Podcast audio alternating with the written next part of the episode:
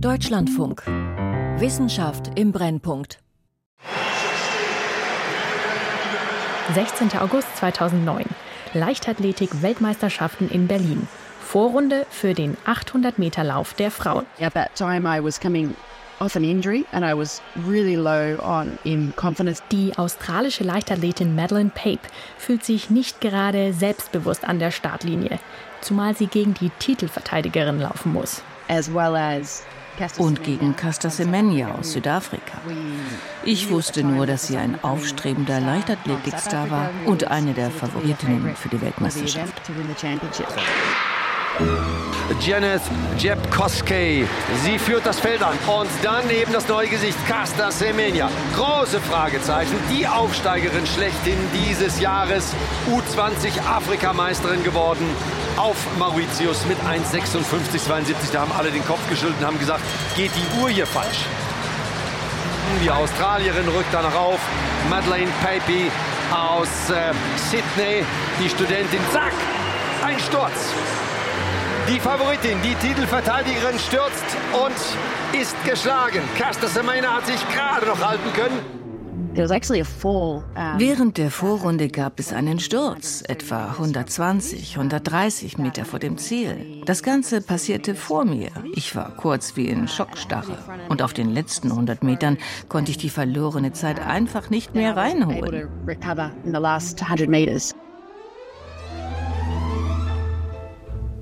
Kerste Semenya, 18 Jahre alt, der Rising Star aus Südafrika, gewinnt die erste Runde. Madeleine Pape wird am Ende Fünfte. Für sie ist die WM damit vorbei.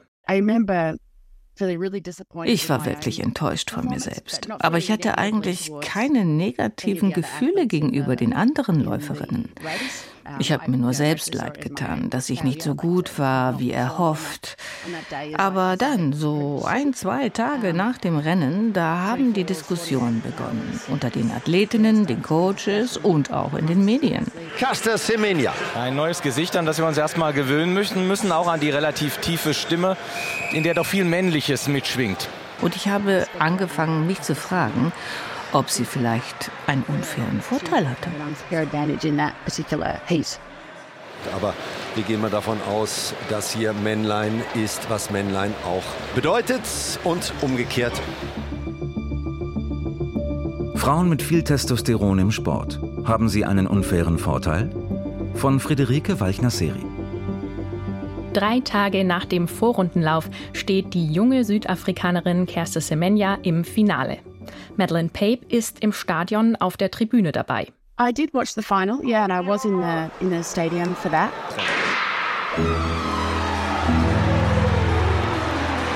Casta Semenya setzt sich an die erste Position.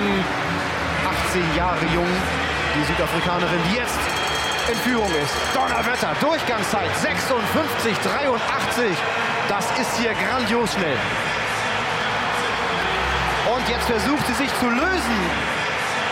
Und sie wird hier gewinnen. Ein kleiner Zweifel läuft mit, aber die sportliche Leistung, die ist klasse. Und die Zeit, die wird auch großartig. Caster Semenya thront turmhoch über der Konkurrenz. Und sie läuft hier 1,55, 46. So Semenya won. Also, Semenya hat gewonnen. Ich erinnere mich, die Reaktion war irgendwie gedämpft. Es war nicht der gleiche Jubel wie sonst. Die Leute haben kaum positiv auf ihren Sieg reagiert. Stattdessen haben die Gerüchte zugenommen und alle haben spekuliert, wie wohl die Zukunft dieser Athletin aussieht. Ab diesem Zeitpunkt steht Kerste Semenya im Zentrum einer Debatte um das binäre System im Leistungssport. Die beiden Kategorien Mann und Frau. Und wegen Kerste Semenya werden immer mehr Stimmen laut, die dieses System hinterfragen. Und zwar bis heute. Ob bei der WM 2009 oder jetzt ganz aktuell bei der Fußball-WM der Frauen 2023. Es geht um starke Läuferinnen oder Spitzenfußballerinnen, die aber nicht in das Schema des Leistungssports passen. Aber sie sind da und sie verdienen eine Antwort von den Sportverbänden. Denn sie wollen dabei sein, und zwar so, wie sie sind. Nach der Leichtathletik-WM 2009 berichten Medien weltweit über den Fall Kerser Semenya. Das Thema ist offenbar ein gefundenes Fressen. Ist sie überhaupt wirklich eine Sie oder doch ein Er? Sie tritt zwar bei den Frauen an, irritiert aber durch ihre männlich wirkende Erscheinung. I so I that is a girl. Diese Beschuldigungen machen mich so wütend, denn ich weiß, dass sie ein Mädchen ist. Ich kann es beweisen. Wir waren einmal zu einem Wettkampf in einer anderen Schule. Da waren wir zusammen im Bad, standen unter einer Dusche. Da habe ich den Beweis gesehen. Sie ist ein Mädchen. Diese Stimme, gehört sie einem Mann oder einer Frau? Wenn du Weltspitze bist, sind die Leute besessen von dem, was du tust. Sie ließ sich die Haare wachsen und trug Ohrringe mit glitzernden Steinchen. Sextest bei Caster Semenya. Ist diese Weltmeisterin ein Mann? Semenya muss sich einem Geschlechtstest unterziehen. Die offiziellen Ergebnisse werden nicht geteilt, aber bald ist öffentlich, Kerste Semenya hat überdurchschnittlich hohe Testosteronwerte, die möglicherweise ihre Leistung steigern. Teilweise wird sie behandelt wie ein Dopingfall. Ihre gesamte Sportkarriere steht auf dem Spiel. Sie selbst reagiert wütend und hilflos. Wessen Fehler ist das? Soll ich Gott dafür die Schuld geben? Semenya bleibt elf Monate gesperrt. Da ein Leistungsvorteil aber nicht eindeutig nachgewiesen werden kann, darf sie ihre Goldmedaille behalten. Im Sommer 2010 bekommt sie auch ihre Starterlaubnis zurück. Zumindest vorerst. Denn es folgen medizinische Untersuchungen, Gerichtsurteile und eine heftige Diskussion um die entscheidende Frage, bedeutet überdurchschnittlich viel Testosteron im Blut einen unfairen Leistungsvorteil? Bis heute versuchen Medizinerinnen und Mediziner, Athletinnen und Sportverbände eine eindeutige Antwort auf diese Frage zu finden. Denn Kerste Semenyas Geschichte geht weiter und sie ist nicht alleine. Da wäre zum Beispiel die sambische Fußballerin Barbara Banda. Beim Afrika Cup 2022 muss Banda als Teamkapitänin auf der Bank sitzen. Ihr Testosteronspiegel ist zu hoch. Für die Fußball-WM der Frauen 2023 hat die FIFA sie zugelassen und da war sie wieder. Die Debatte um den potenziell unfairen Leistungsvorteil. Ähm, äh, das bedarf einer mehreren Sendungen nur zu beschreiben, was Testosteron im Körper für Auswirkungen hat. Das ist Annette Richter-Unruh. Sie ist Professorin für Endokrinologie, also Expertin für Hormone, wie Testosteron. Sie sagt, ja, natürlich macht Testosteron einen gewissen Unterschied und besonders deutlich wird der in der Pubertät. Wenn Sie jetzt Kinder haben, sie sind von der Leistung her gleich stark. Die können auch in Wettkämpfen zusammen antreten und dann in der Pubertät produziert der Hoden halt Testosteron und das ist eben ein Hormon, das dafür sorgt, dass eben ähm, in der Muskulatur viel mehr Kraft aufgebaut wird zum Beispiel. Aber es hat auch Auswirkungen auf das Blutbild, den Knochen, das Gehirn. Trotzdem ist Testosteron deshalb kein reines Männlichkeitshormon. Auch Frauen brauchen und produzieren Testosteron, allerdings in den allermeisten Fällen deutlich weniger davon. Während die meisten Frauen ein Testosteronlevel von unter 2 Nanomol pro Liter Blut haben, beginnt der Testosteronspiegel von Männern meist erst bei etwa 7 Nanomol pro Liter und kann sogar bis zu 30 Nanomol erreichen. Im Leistungssport macht dieser Unterschied einen Unterschied. Das kommt darauf an, welche Sportart das auch ist zum Beispiel im Laufen vielleicht 8 Prozent, aber im Sperrwurf 25 Prozent mehr Kraft und dieser Kraftanteil macht dann den Unterschied auf. Und während äh, der Pubertät der körperlichen Entwicklung äh, entwickelt sich eben auch äh, der 46XY-Mensch äh, deutlich anders, weil er nämlich auch 13 Zentimeter an Körperhöhe gewinnt. Der 46XY-Mensch. Gemeint ist damit ein Mensch, der in den meisten Fällen als biologischer Mann verstanden wird. Die meisten Menschen haben 46 Chromosomen, darunter zwei Geschlechtschromosomen. Bei Männern sind das meistens ein X- und ein Y-Chromosom. Ein Mensch mit zwei X-Chromosomen entwickelt dagegen in der Regel die Geschlechtsmerkmale einer biologischen Frau. Aber das biologische Geschlecht ist noch deutlich komplexer, als es auf den ersten Blick vielleicht scheint. Es setzt sich genau genommen aus drei Bestandteilen zusammen. Dem anatomischen Geschlecht, also den äußeren und inneren Geschlechtsmerkmalen wie Gebärmutter, Hoden, Vulva oder Penis. Dem genetischen Geschlecht, also der Zusammensetzung der Chromosomen. und dem hormonellen Geschlecht, also der Konzentration verschiedener Geschlechtshormone wie Testosteron oder Östrogen im Körper. Diese drei Faktoren beeinflussen sich gegenseitig. Teils verändern sie sich auch im Laufe des Lebens. Und es gibt erstaunlich viele verschiedene Varianten ihrer Ausprägung und Zusammensetzung. Madeleine Pape hat als junge Athletin noch keine Vorstellung davon, was diese verschiedenen Varianten bedeuten können oder dass es sie überhaupt gibt. Ich denke, Athletinnen wissen heute viel mehr über dieses Thema. Ich hatte früher keine Ahnung von intergeschlechtlichen Variationen. Nach dem Rennen damals, bei dem ich ja nicht gerade gut gelaufen bin, da war es irgendwie bequem für mich, dass es diese Gerüchte über eine meiner Gegnerinnen gab. Ich hatte aber auch gar nicht das Wissen, um kritisch zu hinterfragen, was ich so gehört habe. Das ändert sich, als Madeleines Karriere plötzlich nicht mehr so weitergeht wie geplant. So I had um, my own career, my own running career, and because of a sudden injury, I, I had um, a couple of surgeries and wasn't able to run again. Basically, I, I had five years there where I didn't even jog. So my life was just sort of turned upside down. Nach einer Verletzung steht Madeleines Leben Kopf. Ihre Karriere als Spitzensportlerin ist beendet. Für Jahre kann sie noch nicht mal mehr joggen gehen. Sie entscheidet sich für einen harten Schnitt und zieht von Australien in die USA, um dort zu promovieren. In Soziologie. Eigentlich möchte sie sich auf Umweltsoziologie spezialisieren, aber dann fällt ihr zufällig ein Buch in die Hände. In dem Buch ging es um die Komplexität von Geschlecht und all die Annahmen, die wir darüber haben. Und es begann mit einer Leichtathletikgeschichte, meinem Sport. Die Geschichte, die Madeline hier zum ersten Mal liest, handelt von Maria José Martínez Patiño, einer spanischen Hürdenläuferin. In den 80er Jahren fliegt sie sozusagen durch einen Chromosomentest und wird disqualifiziert. Doch Maria Martinez Patiño klagt und gewinnt.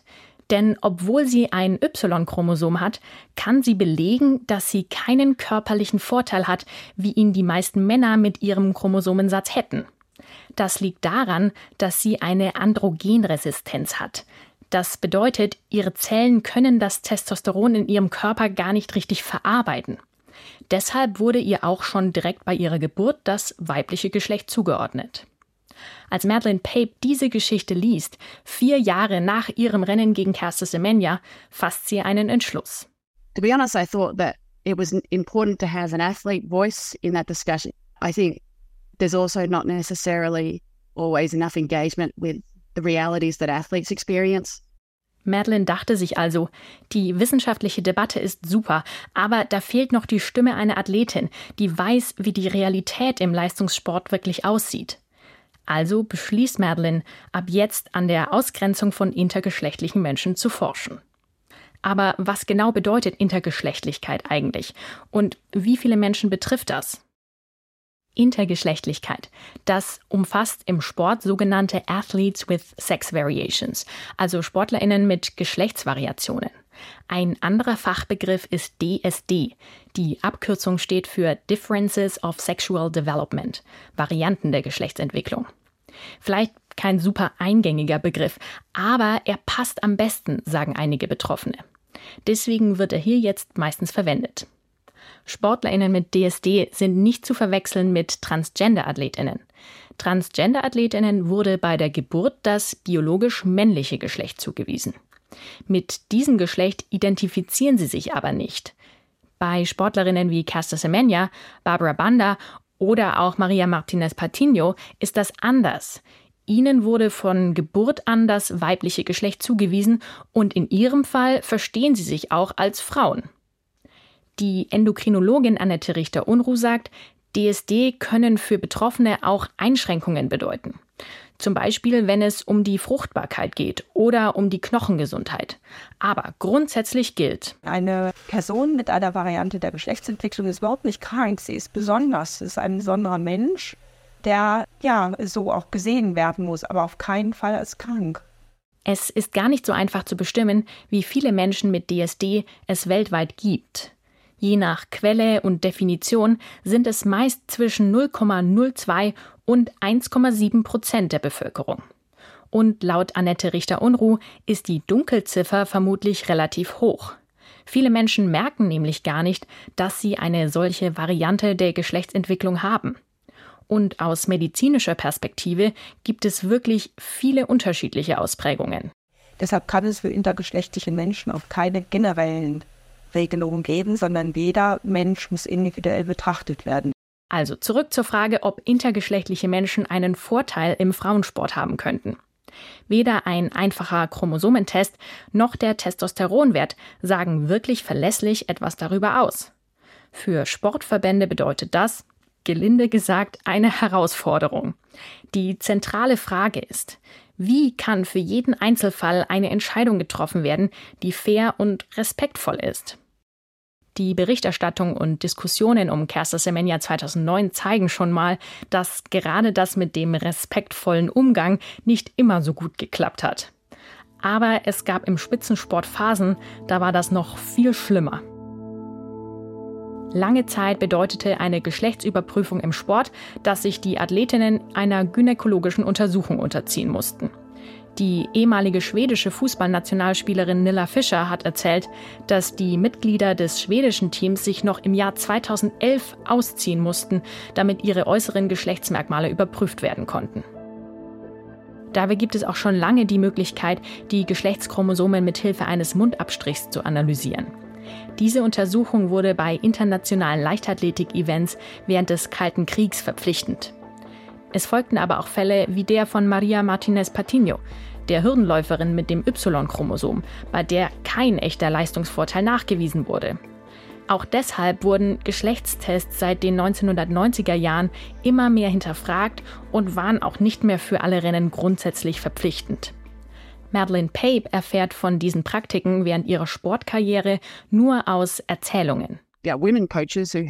Weibliche Coaches haben von ihrer Sportkarriere früher erzählt, dass sie damals Mundabstriche machen mussten für Chromosomentests. Das Ganze war also nicht komplett vergessen, aber es war mir einfach nicht so bewusst. Mit Kerste Semenyas erster internationaler Medaille geraten nun auch nicht nur die genetischen Anlagen, sondern besonders auch die Hormonwerte in den Fokus. Zwei Jahre später reagiert der Internationale Leichtathletikverband. Sportlerinnen mit DSD dürfen jetzt nur noch an Wettkämpfen teilnehmen, wenn sie ihren Testosteronspiegel mit Hilfe von Medikamenten senken. Es ist die nächste Regel, die intergeschlechtliche Sportlerinnen vor eine schwierige Entscheidung stellt.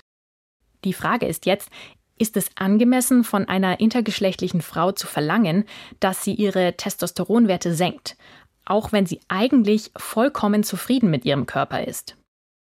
Kerstin Semenya ist ab 2011 weiterhin bei Wettkämpfen dabei. Offenbar hat sie sich entschieden, die Medikamente zu nehmen, die ihren Testosteronspiegel senken. In ihrem Fall verschlechtert sich dadurch auch ihre sportliche Leistung. Ihre Topzeiten erreicht sie nicht mehr. Bei der WM 2011 und bei Olympia 2012 bekommt sie allerdings trotzdem am Ende die Goldmedaille, weil die Siegerin jeweils wegen Doping disqualifiziert wird. Aber Madeleine Pape sagt, für andere Athletinnen mit Varianten der Geschlechtsentwicklung hatten die strengen Richtlinien noch ganz andere Konsequenzen. Ich habe Athletinnen getroffen, denen gesagt wurde, dass sie nicht länger antreten können. Und ich muss sagen, es hat mich schon getroffen zu sehen, wie extrem das ihr Leben und in einigen Fällen ihre Gesundheit beeinflusst hat. Es geht hier um die Möglichkeit zu arbeiten, ein Dach über dem Kopf zu haben, sicher in ihrer Gemeinschaft zu leben und von der eigenen Familie akzeptiert zu werden. Zum Beispiel die ugandische Läuferin Annette Negesa. Sie stimmt einer medizinischen Behandlung zu, um ihre zu hohen Testosteronwerte zu senken. Sie sagt, ihr sei zuvor nicht bewusst gewesen, dass es sich um einen operativen Eingriff handeln würde, bei dem ihre innenliegenden Hoden entfernt wurden. Ihr Körper hat sich durch den Eingriff verändert. Ihre Gesundheit hat sich deutlich verschlechtert. Ich bezweifle, dass sie jemals wieder einen Wettkampf laufen wird. Im Jahr 2015 hebt der Internationale Leichtathletikverband die Testosteronregeln nach einer Klage auf. Aber das Hin und Her der Regularien ist damit nicht zu Ende. Zwei Jahre später veröffentlichen zwei führende Wissenschaftler des Leichtathletikverbands World Athletics eine Studie, die für Sportlerinnen mit DSD einen klaren Zusammenhang zwischen Leistung und Testosteronspiegel sieht. Die Methoden dieser Studie werden bald darauf kritisiert. Unter anderem, weil sich die Autoren auf das freie Testosteron im Blut der Athletinnen konzentrieren und nicht auf das gesamte Testosteron, das möglicherweise in den Zellen verarbeitet wird. Und die Studie liefert keinen statistischen Vergleich zu Athletinnen mit durchschnittlichen Testosteronwerten. Im Jahr 2021 veröffentlichen die beiden Autoren dann tatsächlich eine Korrektur der Studie. Demnach lässt sich der kausale Zusammenhang von Testosteronwert und sportlicher Leistung nicht wirklich belegen. Aber da hat World Athletics die Ergebnisse dieser Studie bereits als Grundlage genutzt, um erneut eine Obergrenze für Testosteron einzuführen. Und trotz anhaltender Kritik wurde diese Obergrenze in diesem Jahr im März 2023 sogar noch einmal verschärft. Ich sehe es nicht als gerechtfertigt an, so starke Eingriffe und klare Cut-off-Werte festzulegen, ohne Belege, dass eben diese Testosteronwerte so relevant sind für die eigentliche Leistung der Frauen im Sport. Es gibt zwar die Argumentation der IAF, wir könnten nicht zeigen, dass die Testosteronwerte ähm, keine Relevanz haben. Und sie, sie behaupten, das wäre der entscheidende Aspekt. Ja, äh, das sehe ich anders. Also wenn wir jemanden diskriminieren wollen oder müssen, meinen zu müssen, dann sollte man bitte schon konkrete Anhaltspunkte haben, warum. Perikles Simon, Professor für Sportmedizin an der Johannes Gutenberg Universität Mainz. Laut dem aktuellen Regelwerk müssen Sportlerinnen mit Varianten der Geschlechtsentwicklung ihren Testosteronwert im Blut auf unter 2,5 Nanomol pro Liter senken und diesen Wert auch zwei Jahre lang unterschreiten, um bei den Frauenwettkämpfen antreten zu können. Diese Regel gilt mittlerweile auch für alle Disziplinen und nicht mehr wie bisher nur für die Laufstrecken von 400 Metern bis zu einer Meile. Damals hatte Kerstin Semenya getwittert, also laut World Athletics bin ich männlich, wenn es um 400 Meter, 800 Meter, 1500 Meter und 1600 Meter Läufe geht. Bei 100 Metern, 200 Metern und Langstrecken bin ich dann wieder eine Frau. Wer macht denn sowas? Kerstin Semenya ist seit der Verschärfung der Regel vor fünf Jahren nicht mehr in ihren Disziplinen angetreten. Sie möchte keine testosteronsenkenden Medikamente mehr einnehmen denn die können zu gesundheitlichen Problemen wie Herz- und Kreislauferkrankungen, Gewichtszunahme und Depressionen führen. Auch der Sportmediziner Perikles Simon befürchtet, dass die aktuellen Anforderungen der Gesundheit von Athletinnen mit DSD schaden könnten. Man muss ja bedenken, wenn sich dann eben eine ähm, weibliche Ausprägung auch der Geschlechtsmerkmale schon eingestellt hat, ähm, kann man schon davon ausgehen, dass es gewaltige Faktoren gibt, die gegen die Wirkung vom Testosteron im Körper wirken. Und man muss sogar befürchten, dass dieser Körper ein gewisses Level an Testosteron definitiv braucht, um gesund bleiben zu können. Und das ist ehrlich gesagt aus medizinischer Sicht meine größte Sorge. Perikles Simon kritisiert auch, dass der Nachweis der Testosteronwerte über das Blut erfolgt. Denn dieser Wert schwankt andauernd und niedrige Testosteronwerte im Blut können zum Beispiel auch daher kommen, dass das Testosteron bereits in der Muskulatur und den Zellen wirkt. Das heißt, Platt gesagt, Menschen können voller Testosteron sein, ohne dass sich das im Blut wirklich nachweisen lässt. World Athletics verweist auf Anfrage auf das geltende Regelwerk. Die aktuellen Regeln gelten nicht für Menschen mit vollständiger Androgenresistenz. In jedem Fall müsse individuell geprüft werden, wie effektiv das Testosteron vom Körper verarbeitet wird. Laut Perikles Simon ist das aber gar nicht so einfach, weil auch Umwelteinflüsse und das Training eine Rolle spielen können. Und bei 2,5 würde ich mal davon ausgehen, dass wir einen erheblichen Anteil der sporttreibenden Frauen haben, die zu unterschiedlichen Zeitpunkten im Jahr diesen Wert locker überschreiten. Der Unterschied ist, eine Athletin, die nicht mit DSD diagnostiziert ist, hat keine Konsequenzen zu befürchten, wenn ihr Testosteronwert mal über 2,5 Nanomol pro Liter liegen sollte. Denn die Regeln gelten nur für Athletinnen mit DSD.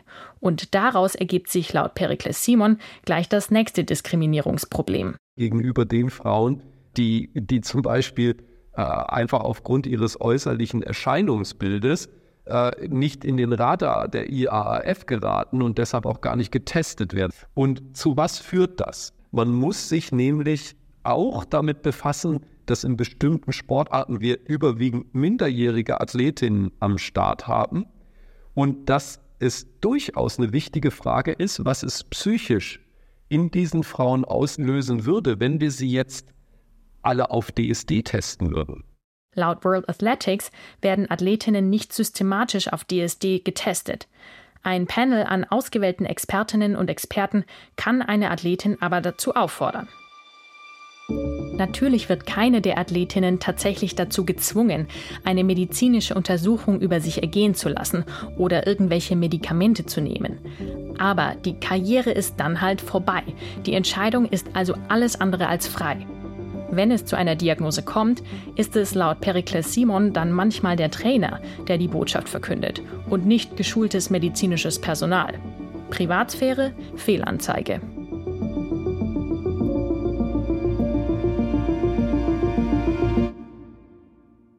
Also, ob erniedrigende Geschlechtsüberprüfung oder die Aufforderung, den eigenen Körper mit potenziell gesundheitsschädlichen Medikamenten zu füttern.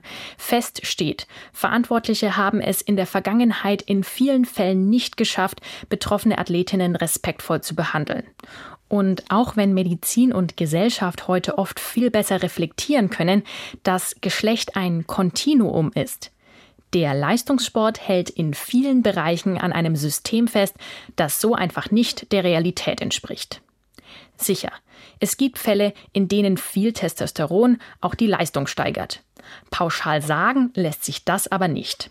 Zumal im Leistungssport wimmelt es nur so von Menschen mit besonderen Körpereigenschaften, also natürlichen Vorteilen, die sie zu den Besten in ihrer Disziplin machen. Über das perfekt gebaute Sprunggelenk oder die ideale Beinlänge einer Athletin gibt es aber kaum öffentliche Debatten. Über deren vermeintliche Weiblichkeit oder Männlichkeit schon. Vielleicht ist auch das ein Grund dafür, dass Testosteron immer wieder im Zentrum der Debatte um Fairness im Sport steht.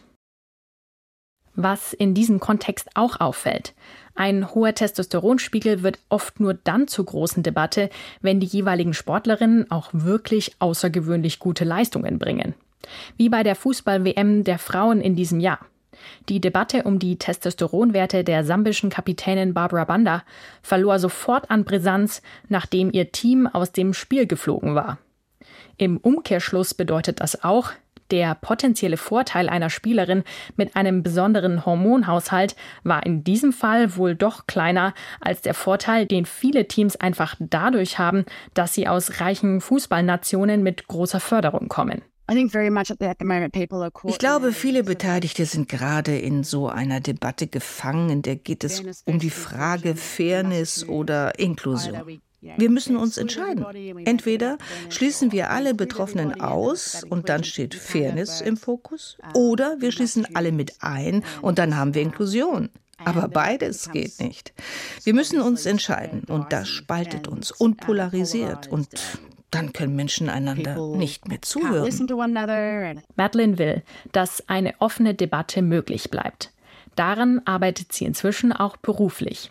Neben einer Forschungsposition an der Universität von Lausanne berät sie mittlerweile auch das Internationale Olympische Komitee zum Thema Inklusion.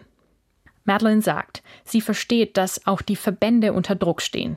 Der Fokus sollte aber darauf liegen, dass wir die Fehler aus der Vergangenheit nicht wiederholen und die Menschenrechte der Athletinnen in den Vordergrund stellen. Caster Semenya habe dafür schon enorm viel geleistet. Diese Debatte wurde größtenteils auf dem Rücken von Caster Semenya ausgetragen. Ich meine, das war echt nicht ihre Verantwortung. Aber sie ist immer dran uh, geblieben. Und ich glaube, deshalb waren viele Menschen gezwungen, die Komplexität ihrer Situation besser zu verstehen. Die diesjährige Leichtathletik-WM in Budapest ist gerade erst gestartet. Kerste Semenya ist nicht dabei, aber sie kämpft weiter für die Rechte von Teilnehmenden mit DSD. Erst vor wenigen Wochen urteilte der Europäische Gerichtshof für Menschenrechte, dass im Fall Kerste Semenya tatsächlich Menschenrechte verletzt wurden.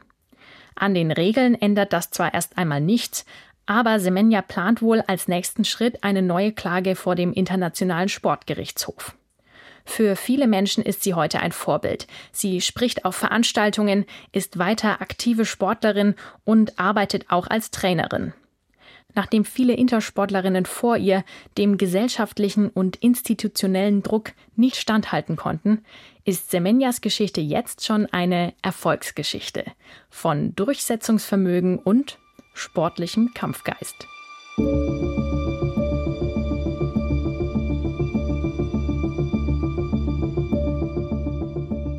Frauen mit viel Testosteron im Sport. Haben sie einen unfairen Vorteil? Von Friederike Walchner-Seri. Es sprachen Bettina Schulmann, Silvia Sistermanns und die Autorin. Ton Schukri Gustmann. Redaktion Sophie Stiegler. Eine Produktion des Deutschlandfunks 2023.